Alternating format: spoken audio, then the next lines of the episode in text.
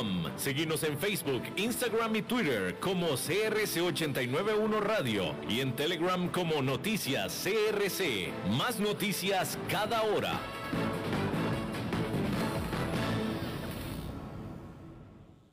CRC 89.1 Radio y Cadena Radial Costarricense no se hacen responsables por las opiniones emitidas en este programa.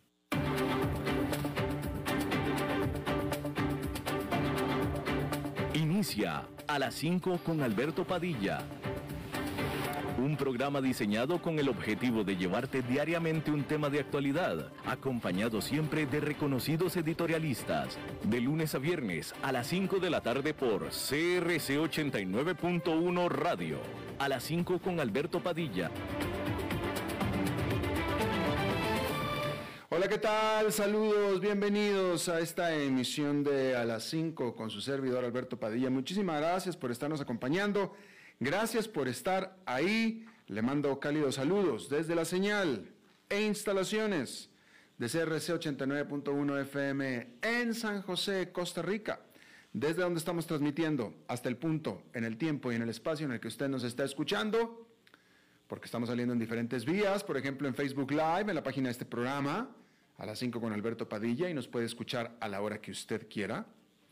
También estamos en podcast, en las diferentes más importantes plataformas para ellos, Spotify, Apple Podcast, Google Podcast y otras cinco plataformas más. Y ahí nos puede escuchar no solamente a la hora que usted quiera, sino desde el lugar en el que usted quiera, a través del aparato móvil que usted quiera. Aquí en Costa Rica este programa que sale en vivo en este momento a las 5 de la tarde se repite todos los días a las 10 de la noche, aquí en CRC 89.1 Radio. En esta ocasión, tratando de controlar los incontrolables, al otro lado de los cristales, el señor David Guerrero y la producción general de este programa desde Bogotá, Colombia, a cargo del señor Mauricio Sandoval. Bueno, hay que decir que allá en Nueva York cerró el que es oficialmente el peor mes del año para el mercado. Un año que de otra manera ha sido tremendamente ganador, tremendamente bueno, positivo, benévolo para las acciones, pero septiembre cumplió con su estadística y eh, típicamente es el peor mes del año históricamente para las acciones y este año no fue la excepción. Y termina la última jornada de este mes negativo con pérdidas el índice industrial Dow Jones quedó con una caída de 1,59% para el día, el último día del mes. El Nasdaq Composite quedó con una caída de 0,44% y el Standard Poor's 500 abajo por 1,19%. De nuevo, septiembre, hasta ahora, el peor mes en lo que va del año. Veremos cómo amanece el mercado en la primera jornada de octubre. Pero como lo estaba diciendo, de todos modos ha sido un excelente año para el mercado accionario. Este mercado de valores eh, resistente, impulsado por estímulos del Banco Central y del gobierno también, que ha generado un número récord de empresas buscando recaudar dinero, ofreciendo acciones en los mercados públicos de valores. Esto a su vez ha sido una gran ayuda para los bancos de inversión de Wall Street que ayudaron a orquestar estos acuerdos. En el tercer trimestre, que concluye este jueves, 94 ofertas públicas iniciales en Estados Unidos, o OPIs, recaudaron 27 mil millones de dólares. Eso lo convierte en el mejor periodo de julio a septiembre por recuento de transacciones desde el año 2000, según un informe del banco de inversión Renaissance Capital. A nivel mundial, 2.044 nuevos listados han generado aproximadamente 468 mil millones de dólares en lo que va del año, según los datos de DealLogic. Eso ya superó el récord de todo el 2020, cuando 1.656 acuerdos recaudaron 358 mil millones de dólares. Y eso fue un récord. El tercer trimestre incluye el periodo de verano, que típicamente es más lento, con los volúmenes de operación disminuyendo y los banqueros tomándose vacaciones. De hecho, la actividad disminuyó en agosto, pero el calendario general ha estado extremadamente activo. La salud y la tecnología fueron los sectores más activos, generando dos tercios de las OPI estadounidenses del trimestre, dijo Renaissance Capital. También notó un repunte en las empresas de consumo que cotizan en bolsa, incluida la cadena de café de servicio Dutch Bros, la marca suiza de zapatos On y el fabricante de parrillas Weber. Este también fue el trimestre que llevó a Robinhood al mercado Nasdaq. Esta aplicación, Robinhood, de compraventa de acciones, recaudó 2.100 millones de dólares, que es menos de lo que estaba esperando recaudar, pero que sin embargo es una suma considerable. Una característica ha sido que las empresas que aprovechan los mercados públicos han visto que las acciones se comportan bien en sus primeras operaciones y muchas disfrutan de grandes saltos en su primer día, que es un marcador importante tanto para las empresas que hacen su debut como para los bancos que ayudan a colocar las acciones. Tan solo esta semana, las acciones de la startup de anteojos Warby Parker, popular entre los hipsters, que comenzó a cotizar en la Bolsa de Valores de Nueva York el miércoles, luego de una cotización directa, que es ligeramente diferente a una OPI, terminó el día 36% por encima de su precio de referencia de 40 dólares, con una valoración de más de 6 mil millones de dólares. Los banqueros, que prepararon la salida a bolsa de Amplitude, una empresa de análisis de datos, le dieron un precio guía de 5 mil millones de dólares. En cambio, las operaciones se abrieron el martes en un 43% más que eso. Y este jueves, Olaplex, una empresa de productos para el cuidado del cabello, buscaba una valoración de 13.600 millones de dólares. Fíjese, una empresa para cuidados del cabello, champús y etcétera. 13.600 millones de dólares es lo que estaba esperando recaudar. Los bancos de inversión a menudo subestiman los precios de las OPI para que sus clientes se beneficien del pop, de la explosión, cuando los precios de las acciones suben en el primer día de negociación de una empresa. Pero los inversionistas también aman a las debutantes por otras razones. Y es que las empresas recién cotizadas han superado al mercado de valores en su conjunto desde principios del 2020. Aún así, abunda la preocupación de que algunas estén sobrevaloradas. Tanto Amplitude como Warby Parker, por ejemplo, recientemente han reportado pérdidas. Este éxito de las recientes OPI está alentando a las empresas a salir a cotizar en bolsa más temprano en su vida, que es un cambio significativo con respecto a los últimos años, cuando muchas nuevas empresas optaban por permanecer privadas por más tiempo. Por cierto, que el Financial Times reporta que el reciente frenesí de acuerdos en los Estados Unidos y Europa no se ha extendido a Hong Kong, que se prepara para su peor trimestre de nuevas cotizaciones desde principios del 2020. El factor más importante es la represión de Beijing contra las empresas privadas, lo que genera temor a las empresas por cotizar en la región. Y bueno, esto fue respecto del último trimestre y respecto de todo el año, que de nuevo ha sido un muy buen año para las acciones en Wall Street. Veremos, veremos cómo se comportan octubre, noviembre y diciembre, es decir, el último trimestre del año que empieza este viernes en base y en vista de los muchos y fuertes vientos en contra que están comenzando, bueno, que ya llevan un tiempo, pero que se están empeorando a soplar en contra de la recuperación económica. Y con respecto a eso, decir que esta inflación post-confinamiento está preocupando a los responsables de políticas económicas de todo el mundo que temen que los precios se salgan de control si las cadenas de suministro permanecen estranguladas y los trabajadores comienzan a exigir salarios más altos. Y para muestra hay un botón, digo, hay muchas muestras, pero aquí hay un producto en específico que está en el radar del gobierno de Estados Unidos. Y este es el tocino, la tocineta, el bacon. El precio de este esencial tan querido del desayuno es más caro para los estadounidenses de lo que ha sido en 40 años. El precio promedio de un bloque de tocino ha aumentado casi un 28% durante los últimos 12 meses, según datos del gobierno. La cadena nacional de suministro de carne de cerdo fue una de las más pronto quedó fuera de control cuando llegó el COVID-19. Centros de producción cerraron y la acumulación de animales aumentó. Millones de cerdos fueron sacrificados sin ser procesados como alimento. Eso fue el año pasado, ¿se acuerda?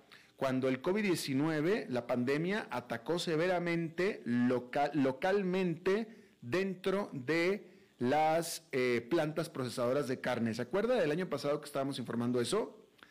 Bueno, se espera que la producción de carne de cerdo cierre el año un 2% por debajo de los niveles del 2020, que no es mucho, pero esto se agrega a que ha habido un salto en la demanda. Los expertos no esperan que estos problemas se resuelvan pronto.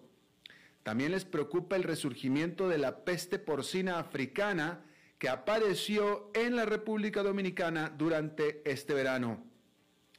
La administración Biden está tomando medidas.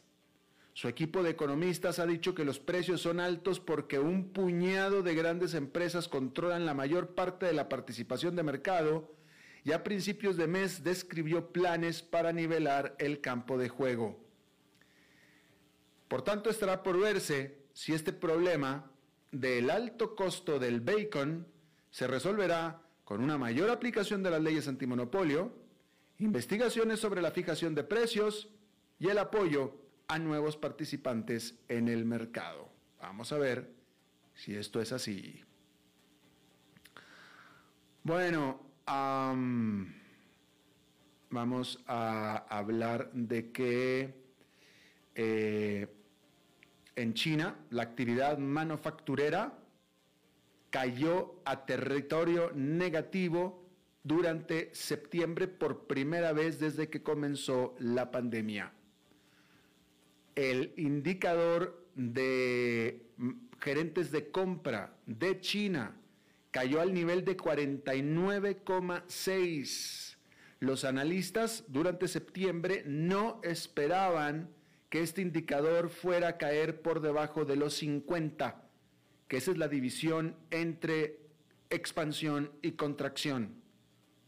50 y para arriba es expansión económica, 49.9 para abajo es contracción económica. China, la, actividad manufacturera cayó a 49,6, una contracción económica durante septiembre. Por supuesto, y aquí se lo hemos repetido, los cortes de electricidad y los eh, pues eh, esporádicos eh, brotes del COVID-19 en China han estado complicando la perspectiva económica de ese país. Pero también, por supuesto, encima está la crisis que explotó durante septiembre de Evergrande, este gigante desarrollador de bienes raíces que volvió a no pagar un compromiso que tenía este miércoles. Eso es en cuanto a China. En Europa, la industria de comercial, la industria comercial es la última, tan solo la última en o la más reciente en reportar también afectaciones por problemas en las cadenas de suministro. En este caso, fue la cadena de tiendas de ropa de moda HM, que dijo que el aumento de sus ventas se desaceleró durante septiembre con los retrasos a todo a nivel global que no han podido satisfacer un crecimiento en la demanda. Esto es en cuanto a HM. Hay otra que se llama Boohoo, que es una firma de modas en línea, también advirtió que el aumento en sus costos de eh, carga o de envío, así como también sus costos laborales, van a afectar sus resultados para todo el año. Esto es en cuanto a las empresas básicamente de ropa, porque lo que es Diego, que vende bebidas espirituosas, esta espera que sus ventas aumenten al estarse reabriendo en Europa los restaurantes y los bares y los pubs, por ejemplo. Bien, ahí lo tiene usted. decir que en Francia una corte eh, acusó a Nicolás Sarkozy, ¿se acuerda de Nicolás Sarkozy? Quien fuera presidente de Francia, eh, lo acusó de un financiamiento ilegal de su campaña durante la campaña infructuosa para su reelección en el 2012 y lo sentenció a un año de prisión. Sarkozy fue acusado de haber gastado más del doble de lo que era permitido legalmente, es decir, unos 26 millones 100 mil dólares en su campaña, cosa que él niega. Sarkozy también había sido ya declarado culpable de otro caso de corrupción separado, esto fue durante marzo, y aunque los titulares del mundo dicen que él fue encontrado culpable y fue sentenciado a cárcel, la realidad es que fue sentenciado a prisión domiciliaria con un brazalete. Y bueno, no debe ser tan malo pasar un año encerrado con Carla Bruni, ¿o sí? No sé, habrá que preguntarle a Nicolás Sarkozy, pero ahí lo tiene usted, no pisará la cárcel, tampoco dejará la casa, estará confinado en su casa en París y no sé si tenga otra casa de campo, de playa, donde tal vez también pueda permanecer. Esa parte no la conozco, pero bueno, ahí tiene usted. Eso fue en Francia. En Ecuador, el presidente Guillermo Lazo dijo que al menos 116 presos fueron masacrados en la prisión de Guayaquil durante esta semana. Los oficiales culparon a peleas internas entre bandas criminales rivales o pandillas criminales rivales. Pero estamos hablando de presos gente que está en la cárcel, que se pelearon. No es la primera vez que sucede algo así, un motín o una pelea y hay muertos y se matan y todo, eso, no es raro, ¿no? Eh, típicamente, pues siempre mueren o por golpes o por cuchillos, ¿no? Bueno, no en Ecuador, porque en Ecuador la propia autoridad reportó que la gran mayoría de los fallecidos, los asesinados, fueron heridos con armas de armas, con armas, con pistolas y con granadas también. O sea que los presos tenían armas y granadas. ¿Cómo? ¿Quién sabe? Pero al menos cinco de ellos fueron también eh, decapitados. Con esto, el gobierno de Ecuador declaró un estado de emergencia de 60 días y autorizó la fuerza militar para asegurar el orden en el primer gran reto que tiene el presidente Guillermo Lazo en Ecuador, porque hasta ahora, con una exitosa campaña de vacunación, estaba viviendo una luna de miel de un par de meses o sus primeros par de meses como presidente de Ecuador, pero ahora sí ya lo acaba de golpear la realidad. Bueno, por cierto que, eh, bueno, en Estados Unidos se llegó a un acuerdo en el Capitolio, en el Congreso, para eh, que el gobierno no deje de funcionar, que el gobierno no deje de operar. Eso cuando menos ya eh, se arregló de aquí a diciembre, ¿eh? De aquí a diciembre. Entonces, eso ya está arreglado. Sin embargo, todavía no se arregla y todavía no se aumenta el famoso techo de la deuda, eso todavía no, y todavía no se, no se aprueba el paquete, el paquetón del presidente Joe Biden. Pero por lo pronto se aseguran que el gobierno siga funcionando de aquí hasta diciembre. Ya después veremos a ver qué sucede, ¿no? Este.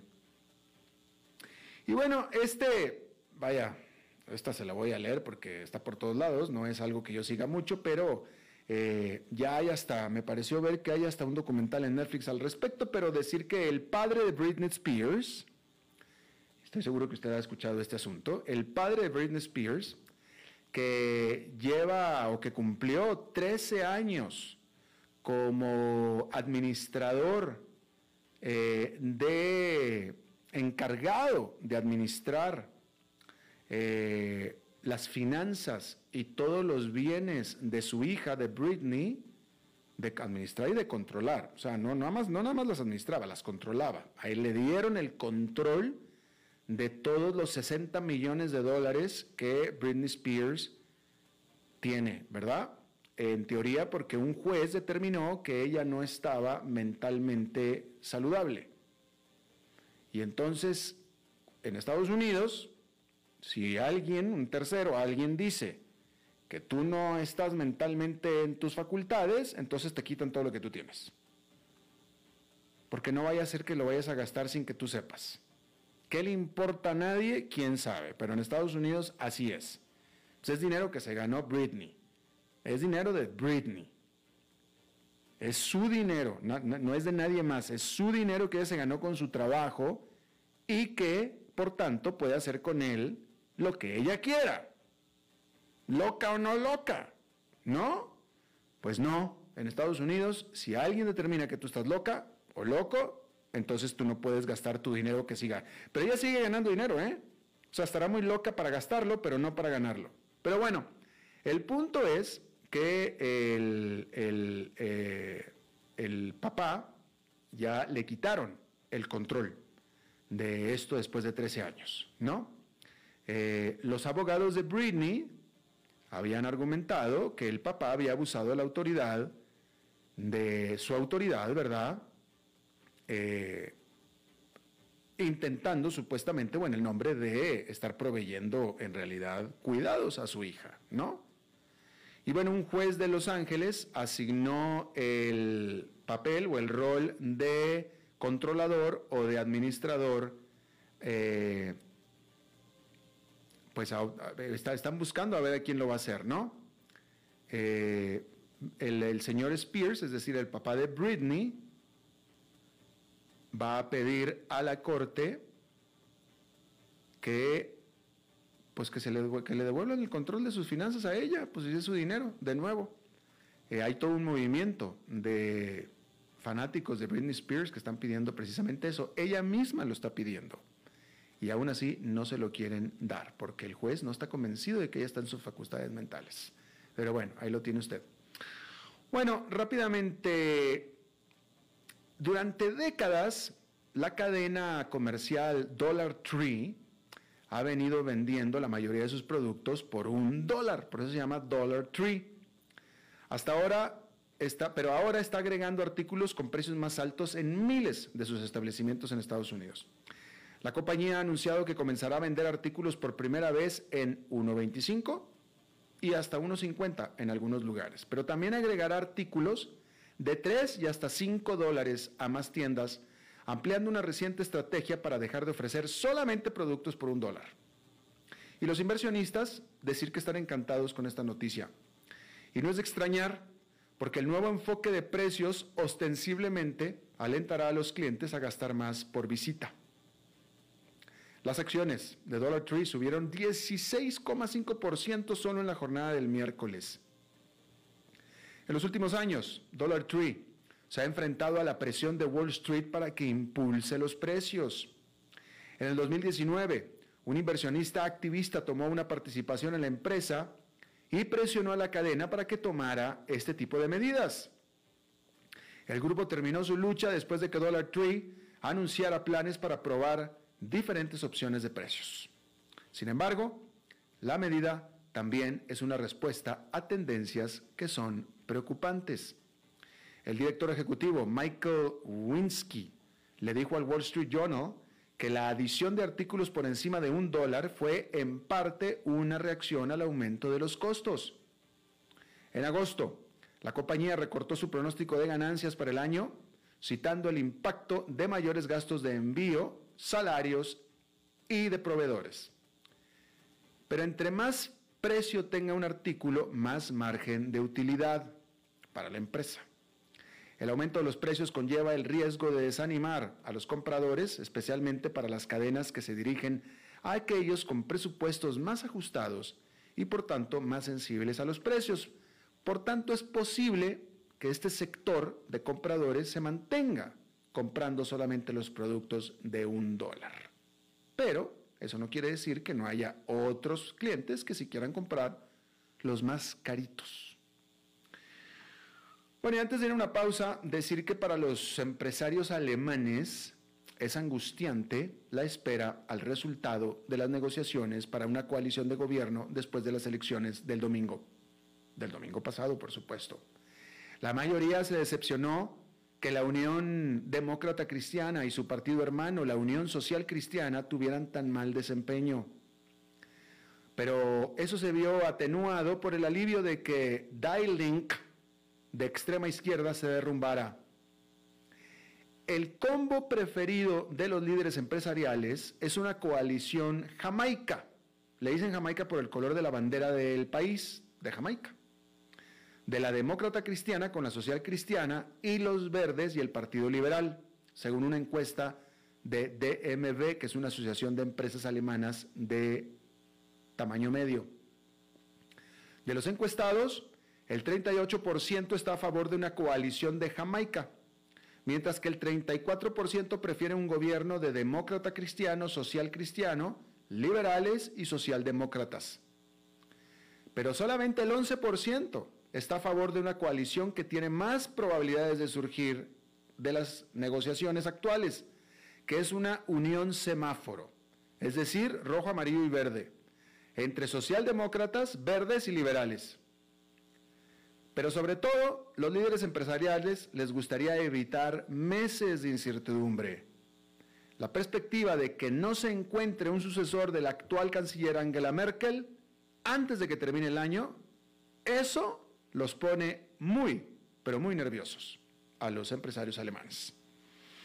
Bien, vamos a hacer una pausa y regresamos con nuestra entrevista de hoy. A las 5 con Alberto Padilla, por CRC 89.1 Radio. Dijo Salvador Dalí. Un gran vino requiere un loco para hacerlo crecer, un hombre sabio para velar por él, un poeta lúcido para elaborarlo y un amante que lo entienda. Bodegas y viñedos La Iride, vinos argentinos de la región de Mendoza. Colecciongourmet.com desde Maipú, Mendoza, la tierra del olivo nos llega aceite de oliva Laur. Su delicada y elegante textura, así como su afrutado aroma vegetal, lo convierten en un aceite especial para paladares exigentes. Disponible en tres variedades: Laur Cruz de Piedra, Laur Aceite de Oliva Extra Virgen y Laur Gran Mendoza Aceite de Oliva Extra Virgen. Lo mejor de tres zonas en una sola botella. Galardonado con el Gran Prestige Gold en el Terra Olivo 2018. Aceites de oliva Laur no pueden faltar en tu mesa. De venta en todas las tiendas, don Fernando. Es tiempo de celebrar los buenos momentos.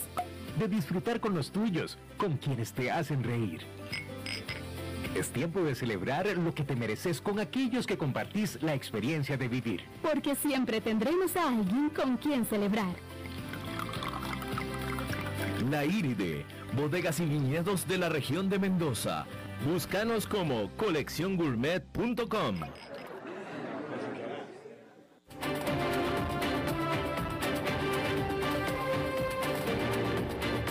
Seguimos escuchando a las 5 con Alberto Padilla. Esta semana el FBI, el Buró Federal de Investigaciones de los Estados Unidos, eh, entregó, liberó su informe anual o su reporte anual sobre criminalidad y confirmó lo que muchos estaban esperando, que el número de asesinatos en el 2020 en todo Estados Unidos subió de acuerdo a los datos que recopiló de las policías locales y estatales. Eh, el porcentaje de homicidios dio un salto del 29% durante el 2020 respecto del 2019 y se trata de el mayor salto para un solo año en homicidios desde que el FBI comenzó a recabar estos datos en los años 60. En todo el país de Estados Unidos, los homicidios subieron eh, de 5,1% por 100 mil habitantes, que esa es la métrica, a 6,1. De 5,1 a 6,5. Un punto, 1,5 puntos porcentuales completos de subida. Eh, y esto pues es toda una sorpresa. Eh, en general, los crímenes, los crímenes violentos subieron 5,6%, sin embargo, los crímenes a la propiedad cayeron un 7,8%, eh, mientras que los robos y los, los asaltos en casa también cayeron. O sea, lo que subieron fueron los asesinatos. El crimen en general cayó, pero los asesinatos subieron. ¿Sí? Bien, vamos a hablar de esto con un experto, un observador de estos datos. Él es Fernando Cocho, él es analista en inteligencia y seguridad. Él tiene una consultora H4DM especializada en inteligencia y se nos conecta desde Madrid. Fernando, muchísimas gracias por estar con nosotros. Hola, un placer, Alberto. Igualmente, igualmente, Fernando. Eh, ¿Qué Primero que nada, es de sorpresa, o sea, un salto de lo que sea de 29% es muy impresionante, pero en el caso de homicidios es mucho más y en un año de pandemia me parece que es más. ¿Es una sorpresa para alguien que estudia estos datos como tú?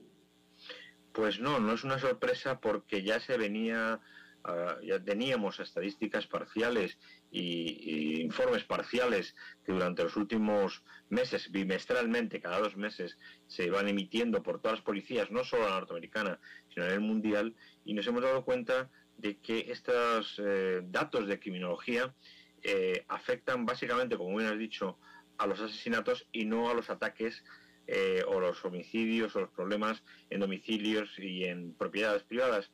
Y eso significa que está habiendo un parámetro diferente en lo que es la violencia social y la violencia armada.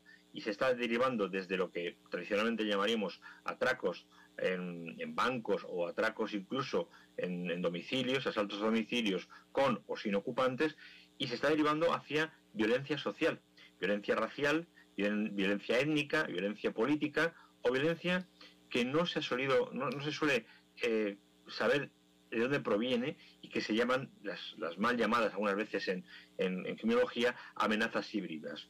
Es decir, aquellos asesinatos de los cuales la policía no encuentra una justificación suficiente, sí sospecha, pero no justificación suficiente para eh, dar una línea de acción y atribuirla a, un, a una categoría determinada.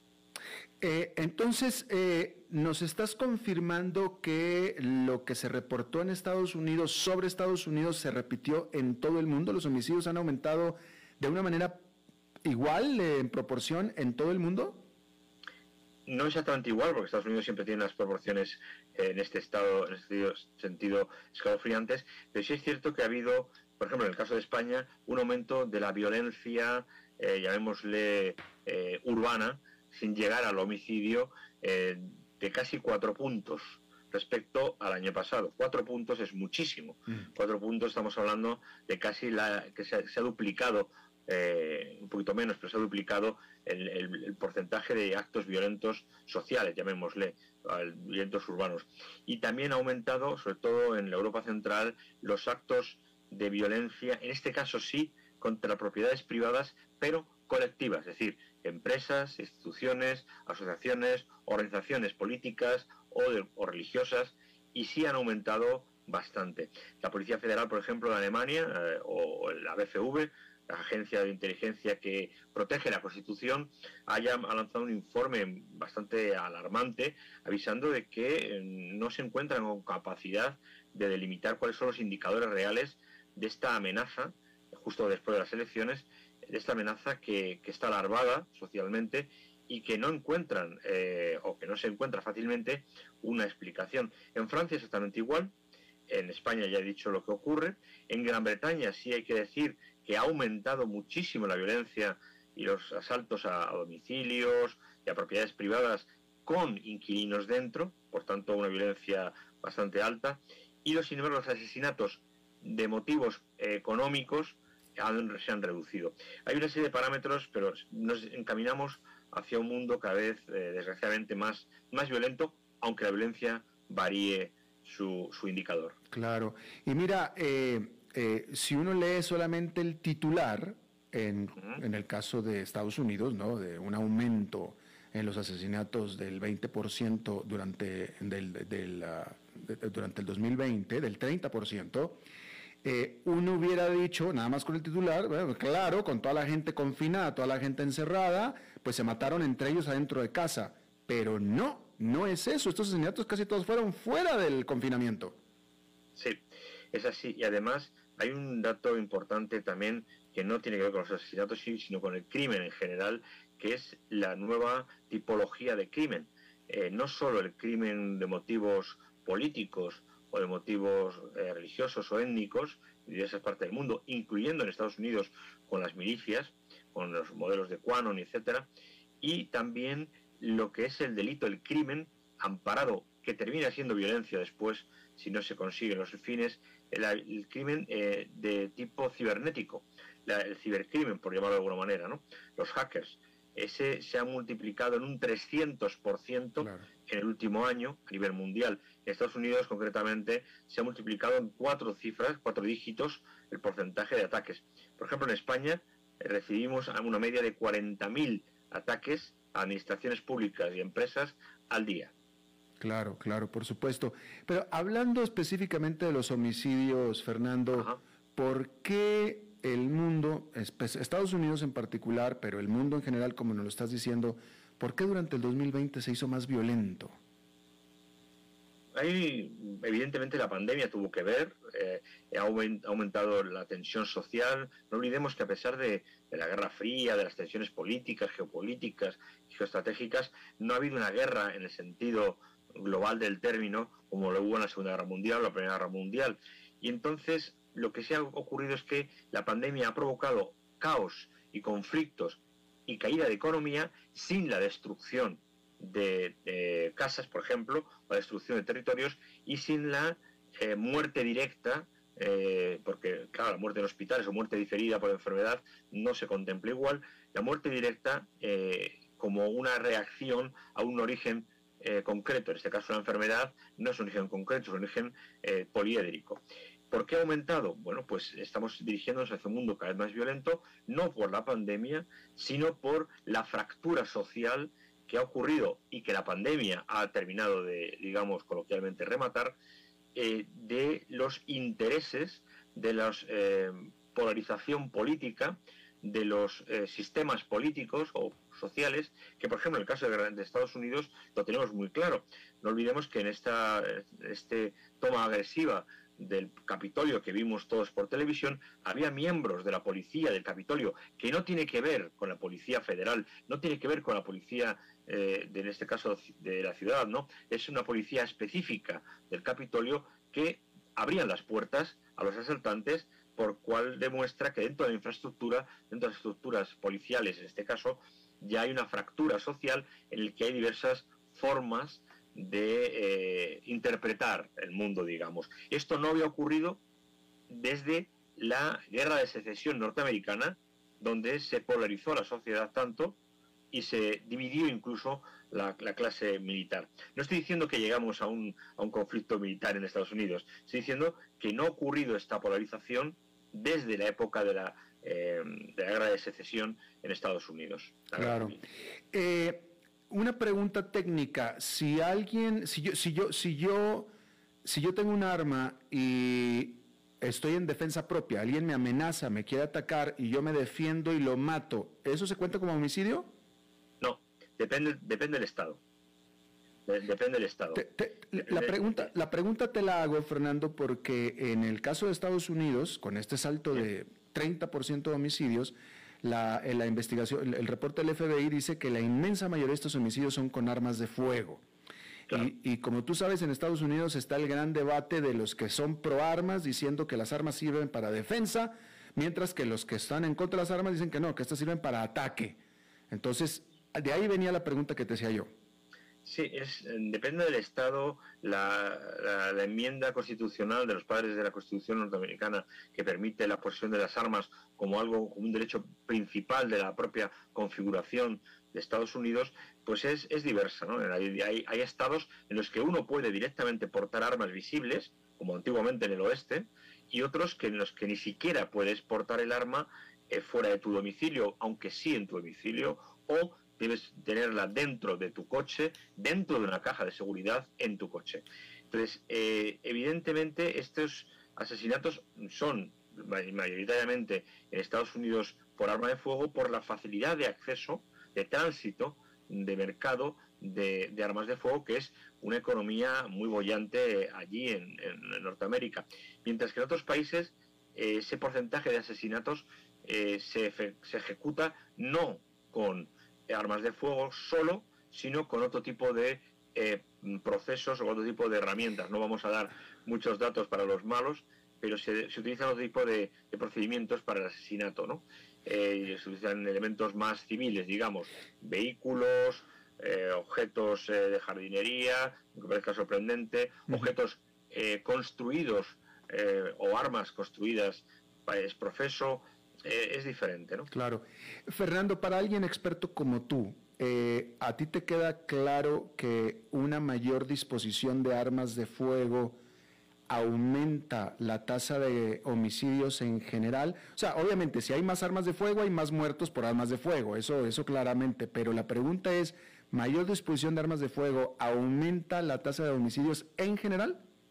Sí, aumenta porque el control que se hace de las personas que tienen eh, armas de fuego, hablo, hablo de armas de fuego en general, ¿no? Lo mismo arma de fuego corta que arma de fuego larga, es más, es más, las armas de fuego cortas tienen mayor restricción que las largas, aunque parezca mentira, y evidentemente al no tener un control muy exhaustivo sobre quién tiene esa licencia de armas, en, casi, casi ningún caso, basta un carnet de conducir o un carnet de identidad, eh, pues sí, genera un problema de que haya gente que tenga armas y no sepa conocer o no funcione de una manera racional con esas armas. Por ejemplo, en el caso de España es totalmente lo contrario. En España la obtención de armas para protección privada, es la licencia tipo B, es extremadamente difícil de conseguir. Se consigue por medio de eh, un, análisis psicológico de la persona y además debe ser firmado por el, delegado del gobierno en la provincia correspondiente. Por tanto, es muy, muy complicado tener armas de fuego eh, cortas. Sin embargo, las armas de fuego largas, las armas de caza, para entendernos, son extremadamente fáciles de conseguir. Sin embargo, en España no hay prácticamente asesinatos con arma de fuego larga. Casi todo se hace con armas blancas o con objetos modificados. pero, sí, en mi opinión, evidentemente tienes razón, la, eh, el uso discriminado, indiscriminado, sin control real de quién tiene esas armas, aumenta, sin duda, el asesinato. Bueno, precisamente por eso hacía la pregunta, por lo que mencionabas tú del caso de España, porque, vaya, yo quiero pensar que si en algún momento a mí se me mete en la cabeza querer asesinar a alguien, pues yo lo voy a asesinar al margen de lo que tenga en la mano, pistola, eh, rifle, cuchillo, pellizcos, golpes, no sé, con lo que sea, pero lo voy a asesinar igual.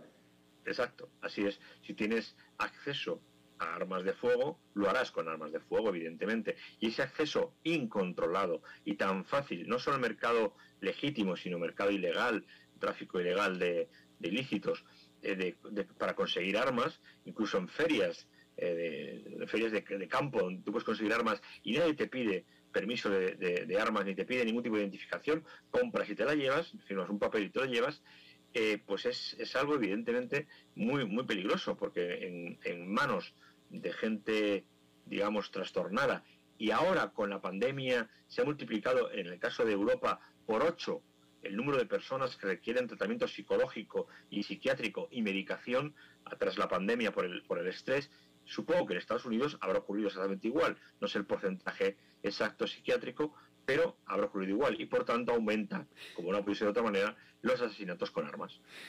Eh, obviamente yo quiero pensar que hay una causalidad, bueno, ya, ya estableciste y establecimos que hay una causalidad entre la pandemia y el aumento en la violencia. Pero yo quiero pensar que lo que más genera eh, esta, esta, esta, violencia, pues es, es, el reflejo, es, el confinamiento, el encierro, el estrés que eso, que eso causó. Eh, eh, por tanto, te pregunto, ¿tú esperarías que este salto, en el caso de Estados Unidos, pero también en el, en el mundo, fuera a disminuir conforme los confinamientos y la pandemia va disminuyendo? Pues sí y no. sí, porque evidentemente no se puede proyectar una, esperemos que no se pueda proyectar una estadística de estas características por más de dos años, que es el periodo de latencia psicológico que tenemos en criminología o en seguridad e inteligencia. Pero sin embargo, lo que sí está claro es que evidentemente nos acercamos, sin duda, a un proceso un pelín más radical, un poco más radical, aún no se ha llegado a la cúspide de la enajenación por la pandemia y por el confinamiento y por tanto va a haber un aumento estadístico durante los próximos dos trimestres o un semestre, seguro, eso seguro en todo el mundo. Que luego la latencia, dependiendo de los países, vaya descendiendo, esperemos que sí, pero que va a haber un aumento todavía mayor hasta por, calculemos, marzo, abril del año 2021, 2022, perdón, pues es, algo que, en todas las perspectivas de inteligencia y seguridad se hace como, sea como seguro prácticamente. Bien, Fernando Cocho, analista en inteligencia y seguridad, fundador de la consultora H4DM, eh, especializada en inteligencia y también académico en la materia. Te agradezco muchísimo que hayas hablado con nosotros desde Madrid. Es un auténtico placer estar con vosotros y quedo siempre a la orden, a vuestra disposición para lo que estiméis necesario. Muchísimas gracias, buenas noches. Vamos a hacer una pausa y regresamos con más. A las 5 con Alberto Padilla por CRC 89.1 Radio. Dijo Salvador Dalí. Un gran vino requiere un loco para hacerlo crecer, un hombre sabio para velar por él, un poeta lúcido para elaborarlo y un amante que lo entienda. Bodegas y viñedos La Iride. Vinos argentinos de la región de Mendoza. Colecciongourmet.com desde Maipú, Mendoza, la tierra del olivo nos llega aceite de oliva Laur. Su delicada y elegante textura, así como su afrutado aroma vegetal, lo convierten en un aceite especial para paladares exigentes. Disponible en tres variedades: Laur Cruz de Piedra, Laur Aceite de Oliva Extra Virgen y Laur Gran Mendoza Aceite de Oliva Extra Virgen. Lo mejor de tres zonas en una sola botella. Galardonado con el Gran Prestige Gold en el Terra Olivo 2018. Aceites de oliva Laur no pueden faltar en tu mesa. De venta en todas las tiendas, don Fernando. Es tiempo de celebrar los buenos momentos. De disfrutar con los tuyos, con quienes te hacen reír. Es tiempo de celebrar lo que te mereces con aquellos que compartís la experiencia de vivir. Porque siempre tendremos a alguien con quien celebrar. La Iride, bodegas y viñedos de la región de Mendoza Búscanos como colecciongourmet.com.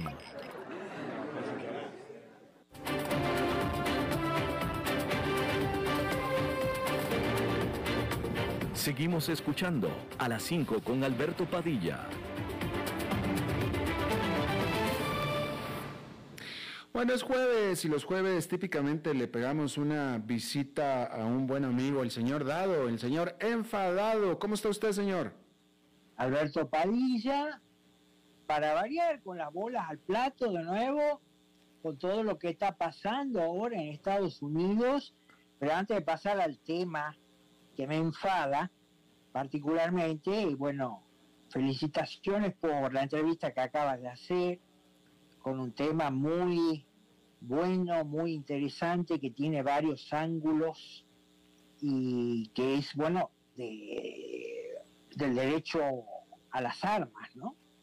Como está consagrada acá en Estados Unidos, la segunda enmienda de la Constitución le da el derecho al ciudadano a tener armas, pero no es como muchos te quieren hacer creer porque no, el ciudadano tiene derecho a salir de casa, no. Las armas son la garantía de que los derechos sagrados a la vida, la libertad y la propiedad se van a proteger con las armas, ¿no? Y bueno, vamos entrando al tema, te cuento que con el tema de las armas, los CDC de acá, eh, los Centros para el Control y la Prevención de las Enfermedades en Estados Unidos acaban de anunciar que ellos van a tomar determinaciones y recomendaciones considerando que las armas eh, son una enfermedad nacional, ¿no? Entonces ahí, bueno, se está germinando otro foco de conflicto que no creo que vaya a terminar bien.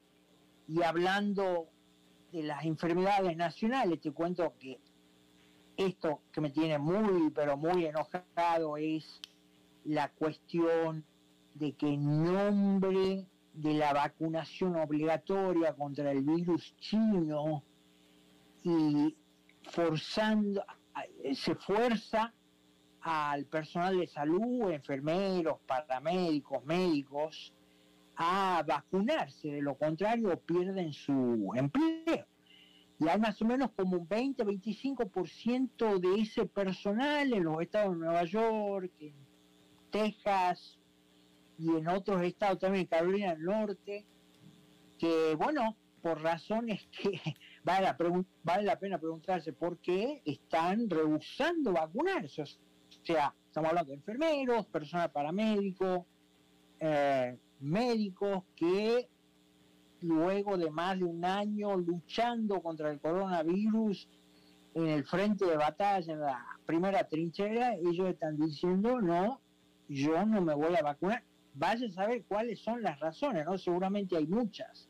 Entonces está produciendo a partir de ayer y de hoy, tenían tiempo hasta hoy para vacunarse, están despidiendo a muchas personas. Entonces, hay, por ejemplo, hospitales de estos estados, eh, hospitales privados que reciben un subsidio o fondos del gobierno federal por Medicaid y Medicare, que estaba recién leyendo, leyendo que en muchos casos esos fondos constituyen el 80 y el 85% de los fondos que ellos tienen para hacer operar, hacer funcionar los hospitales.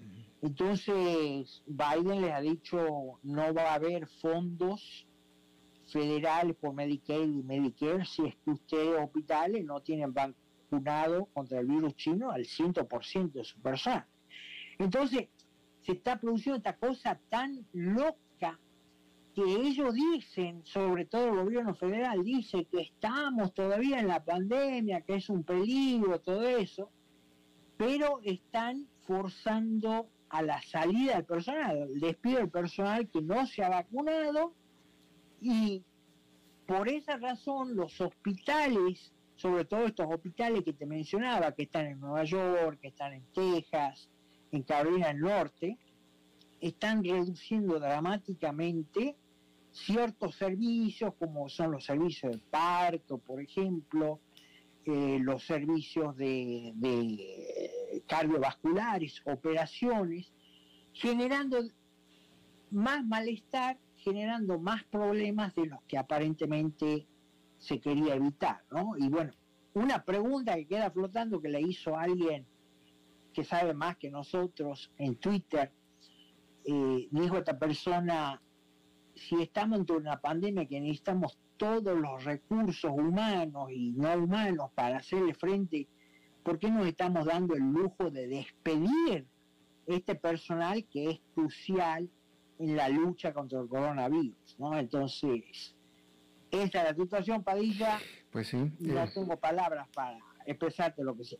Pues yo, yo- yo quiero pensar que el espíritu de todo esto era hacer que se vacunaran para tratar de disminuir la pandemia, ¿no? Eh, esta semana, esta semana me enteré del caso de, eh, esta es una, pareja de buenos amigos. Eh, em, ellos, eh, él se vacunó, ella no se quería vacunar, ella era antivacuna alguien más bien de vocación naturista y que pretendía que sus remedios naturales la protegieran, etcétera. Eventualmente cogió COVID, eh, le fue bastante mal, no tuvo que ir al hospital, se quedó en casa, pero como complicación por el COVID eh, fue tanto, tan poco y tanto tiempo lo que dejó de ingerir alimentos porque simplemente no tenía apetito, no tenía la fuerza, etcétera, que eso fue lo que generó que tuviera que venir el doctor a ponerle suero y todo. Entonces le- la pasó muy mal, ¿no? Entonces le pregunto, ¿y ya cambiaste tu opinión de las vacunas? Y me dice, sí, totalmente, ya cambié. Este, y, y- y ya cambié mi opinión de las vacunas, me dijo la persona, ¿no? Este, y, y yo creo que de nuevo el espíritu de estas acciones era, pues vacúnate ya, no puede ser posible que la vacuna te vaya a caer peor que, el- que el COVID, es que no puede ser posible y espero que no le pase a usted tampoco, señor Dado. La gente que se vacuna también lo está eh, cogiendo al COVID, ¿no? Pero, pero eh, según todos los reportes y todas las estadísticas, menos. Es decir, les da menos duro, te protege más. Hay gente que le ha ido muy Bueno, mal. Yo que- tengo un amigo común, creo que le podemos decir el nombre, no creo que nos está escuchando, Ismael Fernández, Mm. el español. ¿Tú te acuerdas de él, verdad? Creo, creo, creo. Ismael era del grupo de los argentinos. Ah, claro, claro, claro, por supuesto. Sí, sí, sí, por supuesto. Ismael Fernández, entonces un español. ¿Qué le pasó? Él me, con- él me contó a comienzo de esta semana o el fin de semana, no recuerdo bien, que a él le dio el COVID, eh, que aparentemente lo trajo su niño de la escuela, y me dijo, bueno, él se recuperó solo en la casa, y si él ha tenido gripas que le han pegado más fuerte que esto, pero bueno, en dos o tres días se recuperó. Mi punto es que hay casos y casos, dependiendo de cómo esté tu organismo, Claro. o sea, dependiendo de si tú estás bien alimentado, no, no, no tienes obesidad, por ejemplo, no tienes complicaciones que ya vienen de antes, que pueden ser, por ejemplo, diabetes No, bien y- obesidad. y de hecho, de hecho, de hecho, enfermedad. o sea, a esa gente le pega el COVID y bueno, le agrava la situación y eventualmente se muere con COVID. No muere a causa del virus. Muere porque, bueno, el virus lo que hizo fue detonar algo que ya está Bueno, bueno, ahí está, pues sí, pero es el virus. No, mira, ah, ya para terminar, porque tenemos que terminar, pero la, la mejor Sí. descripción, la mejor descripción la tuve, la, la tuve aquí en el programa cuando eh, entrevisté a, a la- a quien fuera ministra de Salud de Costa Rica y que ahora es experta, ahora está metida en el tema del COVID. Y ella lo dijo de la mejor manera, dijo, es una, es una ruleta rusa. Hay, hay veces que le pega, y le ha pegado a gente totalmente saludable y con cuidados de la salud extraordinarios y se muere. Y hay gente obesa, con diabetes, etcétera, que les pega y se salvan. Entonces es una ruleta rusa verdadera. Así es. Señora, la muerte, ¿no? pues también, también, también. Pero sin embargo, de nuevo, son 700 mil muertos que de más, 700 mil muertos de más en Estados Unidos, señor set- 700 mil de más. Bueno, eh, para terminar, ya me voy. eh, nosotros no vemos todavía esas escenas nazifascistas que te comentaba la otra vez en Melbourne, Australia, porque hay más o menos, se estima, 400 millones de armas acá en Estados Unidos, ¿no? Volviendo al tema del derecho Mm. a estar armado, que es para defender tu vida, tu libertad y tu propiedad. Gracias, Padilla. Gracias, señor. Hasta luego. Bien. Hasta pronto. Hasta Saludos a la audiencia. próxima semana. Eso es todo lo que tenemos por esta emisión. Gracias por habernos acompañado. Nos encontramos en la próxima. Que la pasen muy bien.